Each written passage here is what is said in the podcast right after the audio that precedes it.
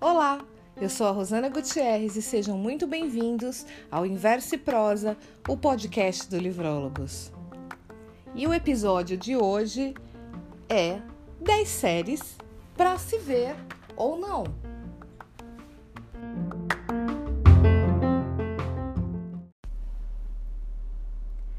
No episódio de hoje, eu convidei novamente o nosso colaborador e jornalista Diego Salomão. Seja bem-vindo. Obrigado, Rosana. Obrigado aos nossos ouvintes. Muito feliz de estar aqui de novo. Hoje a gente vai falar um pouco sobre séries que estão no hype, séries que floparam. Seja lá o que signifiquem esses termos. eu selecionei 10, mas eu não contei pro Diego quais foram. É porque é mais legal, né? Vamos ver. A única coisa que eu tô sabendo que ela me falou é que eu assisti todas. Sim, você assistiu todas também. E aí a gente vai conversar aqui. Eu vou começar. Eu fiz uma, um rankingzinho. Legal. Com certeza você vai discordar. O que eu acho até tem que discordar Bacana, mesmo. Bacana, vambora. É, então vamos lá. O primeiro aqui que eu selecionei. É O primeiro é não, a décimo primeira. lugar. É o décimo lugar, a primeira série aqui. Sex and the City and Just Like That. Peraí, peraí.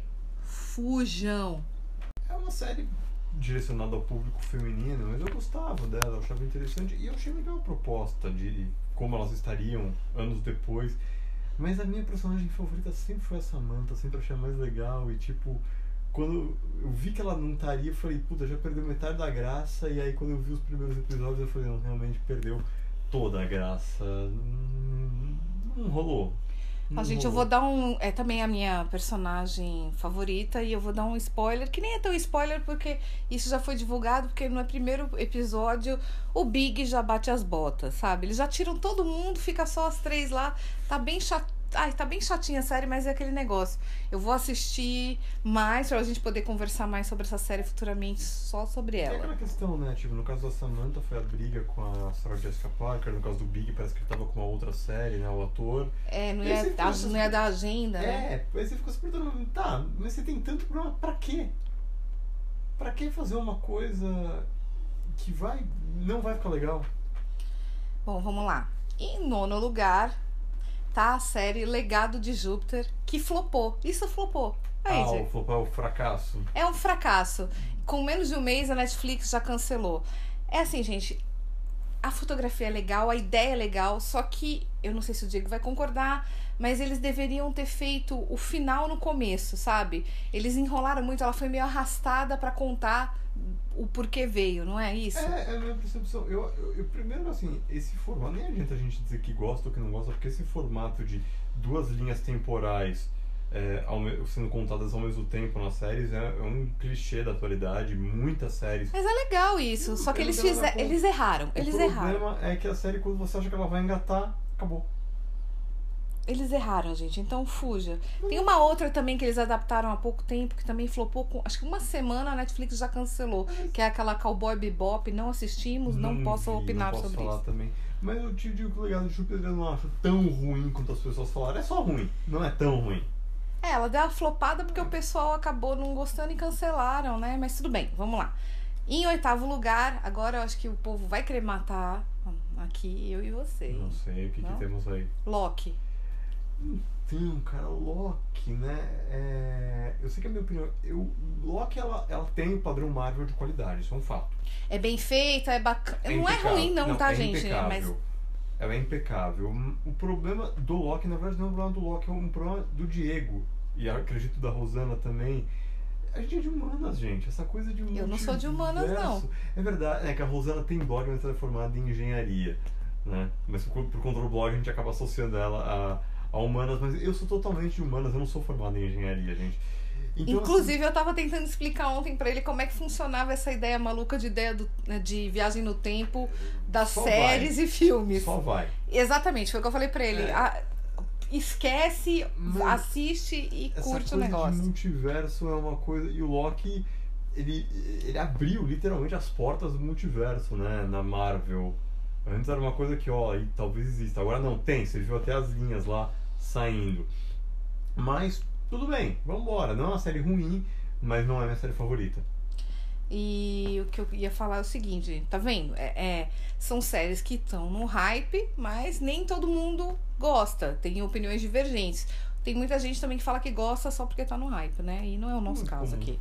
É, tem uma série que já saiu as duas temporadas é, na Globoplay. Ah, só pra voltar aqui. Então, Sex and the City, ela está disponível na HBO. eh, HBO desculpa aí. HBO Max. HBO Max. o Legado de Júpiter na Netflix. Ainda tá na Netflix ou Sim, tá, tá lá, Tá. sim. É, o Loki na Disney Plus. E a série, agora de tá em sétimo lugar, Evil, E está na Globoplay.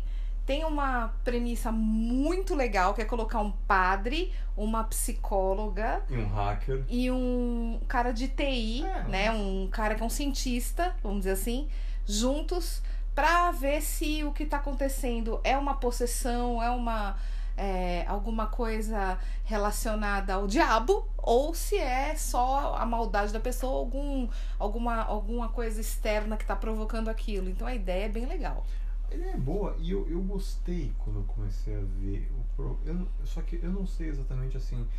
Ela tá com duas temporadas, aí isso me corrija se eu estiver enganado. E já foi, é, já foram, já foi anunciado que vai ter a terceira. Sim, é, e se eu não tô enganado, cada temporada tem 13 capítulos. Isso. mas- Então, eu fiquei com uma sensação nos finais das duas temporadas de que assim, dava pra fazer com 10 capítulos. Eu acho que no final eles arrastaram muito, eles deixaram muita coisa que não. Assim, talvez eu, eu queime a língua mais adiante, mas me pareceu uma série que em algum momento eles se perderam. Perderam um pouco a mão, não tinha porquê. É, eu já tenho uma opinião um pouco diferente, eu gostei. Ela tem sim umas, é, uns episódios um pouco mais arrastados, mas tem. Eles vão explicando o porquê daquilo, né? Conforme Sim. vai passando. E tem uma coisa interessante. Sabe qual que é o problema do Diego, gente? É que o. Vamos dizer assim. Que o antagonista é um ator que me fugiu o nome dele. Ele fazia o papel do Ben no. Acho que é Ben no, Lo- no Lost. Ele já era insuportável no Lost. Nesse daqui, ele tá sendo insuportável e meio. Sabe aquele. é, o cara parece um banana, né? E, e ele é o antagonista. É uma coisa meio Não, que irritante, mas isso aí eu, eu tenho certeza absoluta que foi proposital. E ele é aquele vilão, ele não é tipo um vilão assim, vamos, Que dá medo, ele não é né? tipo o Coringa, ele não é tipo o Darth Vader, ele não é tipo aquela pessoa que você respeita, você quer matar, tipo Thanos pra geração Vingadores. E tipo, não, ele é um vilão que você, você fala, quem, quem esse. Pode falar palavrão? Quem é esse pi. Sabe? É um, é um personagem completamente desinteressante, repulsivo, enfim. Olha, se o ator não for realmente daquele jeito pessoalmente, ele tá de parabéns que o trabalho dele tá sendo espetacular. É que ele é irritante, né? O, o personagem dele. É, em sexto lugar, nós colocamos aqui. Nós não, eu, né? Coloquei a série Gavião Arqueiro. Não sei se Sim. você concorda com essa. Até agora com essa. É, eu, eu teria colocado o Loki acima do, do Evil. E Gavião Arqueiro e Loki, aí é, uma, aí é questão de gosto pessoal. Eu até gostei mais do Gavião Arqueiro. Mas eu acho que a Marvel, tem, a Marvel faz isso com muita. Você entendeu que eu tô falando da. da Sim, claro. Não é da pior pra melhor, mas é da Sim, menos pra mais, sim, né? Sim, mas assim, acho que a Marvel faz isso com muita é, maestria, né? Eles batem e depois eles assopram. Então o Loki é aquela coisa grandiosa, ele está criando um multiverso. E o Gavião Arqueiro é a aventura de Natal do Gavião Arqueiro. Baseada numa HQ e eu achei bem legal. Tinha gente falando que tava meio chato e tal, mas foi. Eu assim, eu achei muito eu bacana. a apresentação-. É, e a apresentação dos personagens que vão, né, ficar aí na nova fase do. É, do tem MCU. a, a irmã da Natasha Romanoff, tem a, a su- possível substituta do Gavião Arqueiro. Então mostra uma nova geração. É uma, é uma série divertida, é uma série que não. Ela mostra que assim, não, não tem aquela coisa pretensiosa, no melhor sentido da palavra pretensão, do Loki. Mas é bem feitinha, é uma série que cabe dentro do formato dela. Legal, é uma série honesta. Essa série, então, ela dividiu, ela dividiu opiniões, pelo que a gente viu aí pela. Ela é morna, mas eu, eu gosto. A gente viu aí pela internet e comentário também de, de canais especializados, né? A gente não fica vendo só o eu acho que. É, não, não, eu, eu... O pessoal xingou muito, desculpa, o pessoal xingou muito porque a HQ que deu origem à história da série foi uma HQ premiada. Eles pegaram e transformaram numa, numa série é, água com açúcar, sejamos realistas, mas assim, eu sinceramente, eu não dou a mínima para a origem da, das histórias, eu quero saber o que foi feito a partir da origem. Eu acho que a proposta dela ficou ok, não ficou ruim não. Inclusive apresentaram lá o rei do. O rei do crime, o Wilson Fisk, na minha opinião, o maior vilão da Marvel. Eu, eu, eu, é gosto pessoal, eu gosto mais desses vilões é, terrenos do que dos Thanos da vida. Eu É, mas a nova que vamos fazer um adendo, a nova fase da, da Marvel, eles estão falando que eles querem ela mais né, intergaláctica, mas É, o Thanos destruiu metade do universo, para que mais intergaláctica? Mas enfim, quem sou eu? Bom, então vamos lá. Agora, em quinto lugar, tá Round Six que vamos fazer outra outra adenda aqui. Não é uma série para criança. Não é porque tem a boneca lá falando, falando batatinha. batatinha frita que é, né, que é para criança. Na verdade, aqui no Brasil, é, eles não colocaram o nome, mas o nome mesmo é Squid Game, né? Seria assim, um, é. é se fosse para traduzir do coreano para o inglês, eles colocaram Sim. Squid Game, mas para em português não colocaram o jogo da Lula, que é o jogo É um jogo tradicional entre crianças. E é o jogo principal, né, que eles falam no começo e no fim do, da Exato. série, né? É muito Exato. importante. Olha, eu, eu, eu tive um pouco de má vontade com o Round 6 porque eu, eu tenho uma certa vontade com tudo que o pessoal fala muito, assim, quando começa a falar demais de alguma coisa. Você não gosta de nada que tá no hype aí, tá é, vendo? Que tá bombando. Tô falando muito. Mas Round 6 eu dei uma chance, eu me surpreendi, eu vim uma madrugada, a série inteira. É, e me surpreendeu muito, é uma série eu acho muito boa. É, tem um pouco, ah, você pode dizer, ah, é um, um pouco de é uma violência talvez gratuita, mas eu questiono essa gratuita gratuita idade. É porque. Me enrolei com a palavra, perdão. Porque assim, é uma série. Eles criaram uma história para aquilo. Existe um porquê daquela violência, sabe? Não é vamos fazer isso por quê? Porque sim, não, tem uma história. A história basicamente é o seguinte: é um bando de falido, ferrado, de várias classes sociais, que eles colocam num jogo e conforme você vai eliminando as pessoas, o que elas, é, o que elas receberiam, vamos dizer assim, vai somando, somando pro prêmio final. E é só jogo tipo de vida ou morte. Esse que é a história. Por isso que não é para criança. Não, não é para criança mesmo. E, mas é, um, é uma série mas é bem feito, eu tô falando muito. assim, esse resumo, é uma mas série ela é agoniante, muito... mas ao, ao, mesmo tempo. É, muitas sensações, muitas sensações nessa série. Você fica agoniado, você fica com raiva, você fica curioso. Ela incomoda. Você né? quer terminar. E claro, eu acho que é uma crítica feroz, assim, gente, a série é da Coreia do Sul, não é da Coreia do Norte, tá bom? Nem sei se a Coreia do Norte produz eu alguma coisa. Também não tenho a menor ideia. A série é da Coreia do Sul. Que então... é vamos dizer aqui que eu não sei se o pessoal sabe, que a Coreia faz produções hum. maravilhosas pro cinema. Eu digo Parasita, ó, ganhou o Oscar. Não, mas que você tá vendo esse que é, né? Mas tem sim, sim. outros, tem Old Boy, que já foi adaptado pro cinema a, a hollywoodiano. Tem vários outros. É... O próprio filme, que agora tem uma versão, acho que turca na, na Netflix, ah, Milagre da Sala 7, o original, sim, o original é, é, coreano. E é lindo de morrer. É lindo de morrer. É triste que dói. Mas, eu, assim, citando para falar do Round 6, do Parasita e do Milagre da Sala, Sala 7, a, a Coreia, ela, eles têm uma carga dramática, assim. É, e por que, que eu falei que não é uma produção da Coreia do Norte? A série Round 6 pode ser entendida, sim, como uma crítica ao capitalismo. É assim, olha aqui que pessoas têm que se sujeitar. Olha que coisa horrível. É, Posso é fazer um crítica. comentário bem, é, bem besta, assim, mas é uma curiosidade? É, o uniforme deles não é vermelho, é rosa, tá? É rosa. É rosa. Então, dependendo da TV, você pode ter um, um erro visual aí. Não, mas é, é boa, é boa. É uma série bem, bem legal. Bom, e em quarto lugar, tem uma série nacional Cidade Invisível, que já tá. Já, já fecharam para fazer a segunda, Segunda, né, temporada. Não sei se já estão gravando, mas estavam fazendo já o casting, né? Maravilhosa, maravilhosa, uma série que Mostra o folclore brasileiro. Eles tem ali, tem o Saci Pererê, tem a Cuca.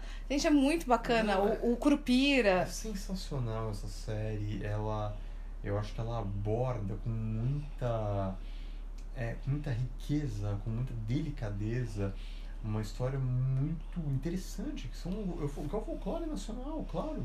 E eles trouxeram para uma fantasia urbana, né? Trouxeram para a cidade. É uma Não, coisa bem é interessante. óbvio, eles lidam com a descrença das pessoas. Claro, quem você fala pra alguém, eu vi o Curupira andando na rua, quem vai acreditar em você?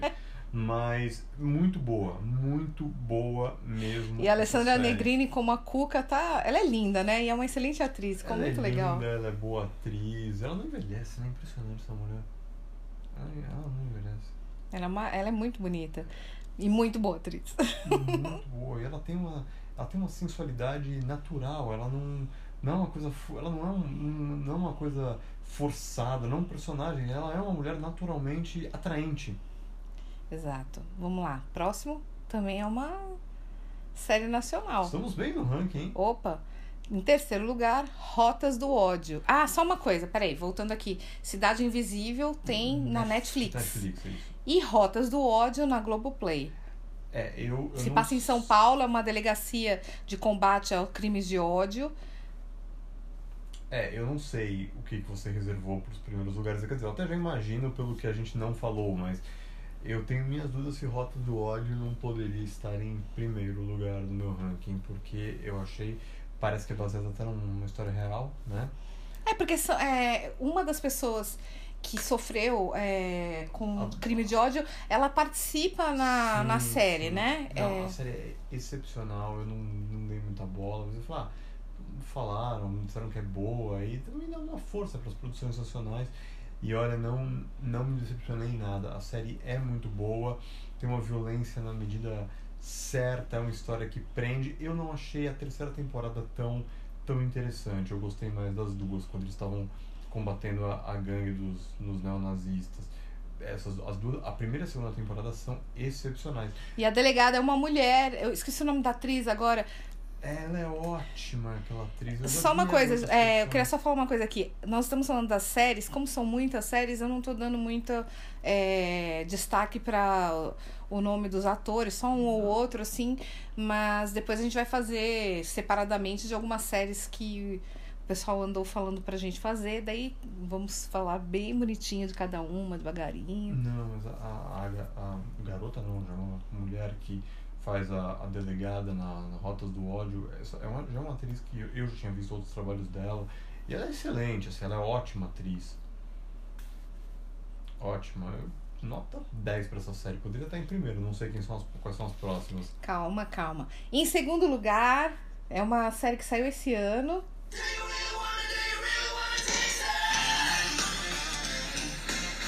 Gente, eu acho fenomenal essa abertura. É do Pacificador, que tá na HBO Max. Eu chorei de rir quando eu vi o John é, Cena e os outros atores dançando, gente. É uma dança tão tosca. E com essa musiquinha dos anos 80, Esse é hilário. farofa dos anos 80. Não fala mal dessas músicas que eu gosto, tá? Mas é hilário, gente. É tão. Eu não sei, assim, é tipo um vergonha alheia que você vê eles dançando e no final ainda aparece a águia San, que é a águia do, do próprio pacificador. É muito Essa engraçado. série, cara, é- é- eu tenho tanto a dizer sobre ela, porque essa algumas, algumas ações. Primeiro é o seguinte, é, quando terminou o Esquadrão Suicida, o segundo, que é ótimo, é, é assim, e foi anunciado que ia ter uma série do Pacificador, qualquer pessoa que tenha visto o filme sabe, meu, como é que vão fazer uma série desse personagem Odioso, né? odioso, escroto, burro, medíocre. Assim, não tem adjetivo negativo que não caiba a ele no Esquadrão Suicida.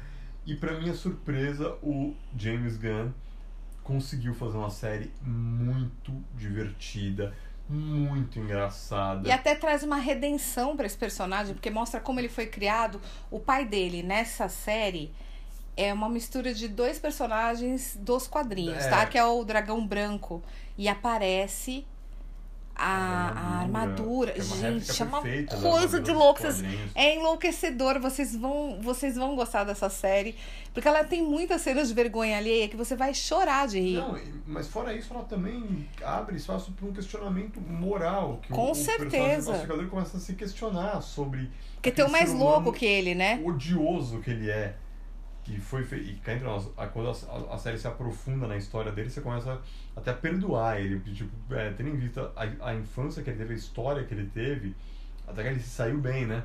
Então, aí tem o, o que é o arco-inimigo dele nos quadrinhos, né? Não sei se é- chega a ser arco-inimigo, mas o inimigo dele nos quadrinhos é o Vigilante. É.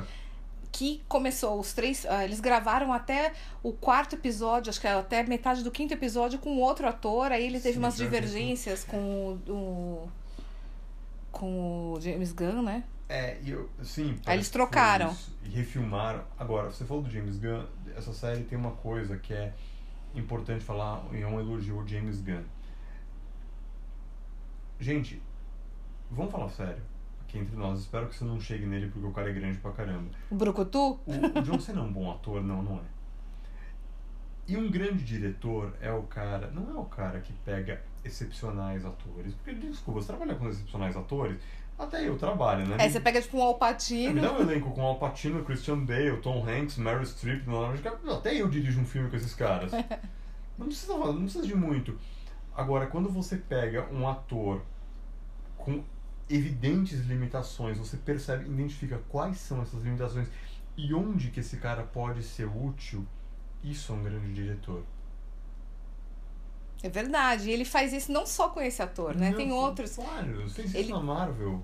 Sim, ele Brilhante. consegue fazer. Ele consegue fazer um, um ator que é regular parecer, né? É que nem- é- é- Ele extrai o melhor. Fazer uma analogia com futebol, é que nem. É, é como um técnico. Desculpa, ah, o, o técnico é bom porque ele fez o Messi jogar, jogar bem. Porra, qual a dificuldade? Bom é o técnico que faz um time medíocre jogar bem. É verdade. eu tô rindo porque eu dou muita risada com essa abertura. Essa abertura é. Sabe que eu não ri na primeira vez? Eu precisei ver algumas, eu fiquei meio. Eu não acreditava no que eu via. Hoje eu amo. Eu acho ela maravilhosa, mas eu. É que é tão ridícula aquela dancinha. Não, não, não é por isso não fazendo isso. Eu não tô vendo o que eu acho que eu tô vendo. Essa série então ficou em segundo lugar só pelas palhaçadas. É, eu não sei se eu botaria em segundo, não sei qual é a primeira, mas depois a gente vai revisar o ranking, vamos. É, e é legal porque tem. em- Inclusive, essa história não tem nada a ver com nenhuma história em quadrinho, né? Nenhum viciado em, em quadrinhos, nenhum É, não, fãzão conseguiu a- achar qualquer referência. Parece- tem, tem até algum, alguns aspectos da série que tem nos quadrinhos, mas Sim. o arco principal não, né? Não.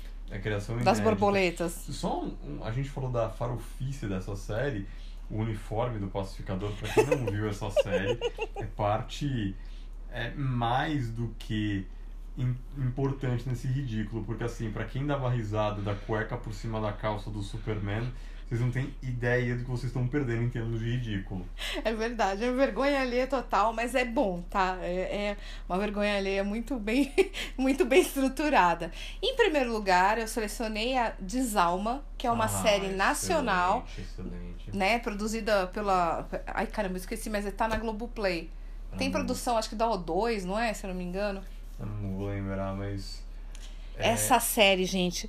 Ó, só uma coisa. Se vocês assistirem qualquer série sobre bruxas, sobrenatural, é, gringa, e fala, nossa, que produção! Essa Desalma É é, tão boa ou melhor do que inclusive, essas séries. vendida pra fora, parece. Olha, a Cássia Kiss tá detonando como a bruxona lá. É fantástica a série. Merece, merece que assista. Ela, ela chegou a passar é, na Rede Globo, é, né? Passou agora no começo do ano, eles passaram. No fim do ano e no começo do ano foi uma outra série que eles Hum, fizeram eles sobre, o na- passaram- sobre a Segunda Guerra, não foi? Não, acho que passaram esse ano também. Tenho, tenho quase certeza, durante as madrugadas, um episódio por madrugada. Cara, assim, é, eu, eu acho que a gente critica muito o Brasil em vários aspectos, e justamente, mas a gente também tem que elogiar quando faz. E assim, ter três séries como essa, é, o Cidade Invisível, Rotas do Ódio e o Desalma. Não, Desalma, gente, é, olha. É, e assim, eu vou ser muito honesto com você, Rosana. Eu, tivesse eu feito esse ranking, eu colocaria o Rotas do Ódio em primeiro, tá?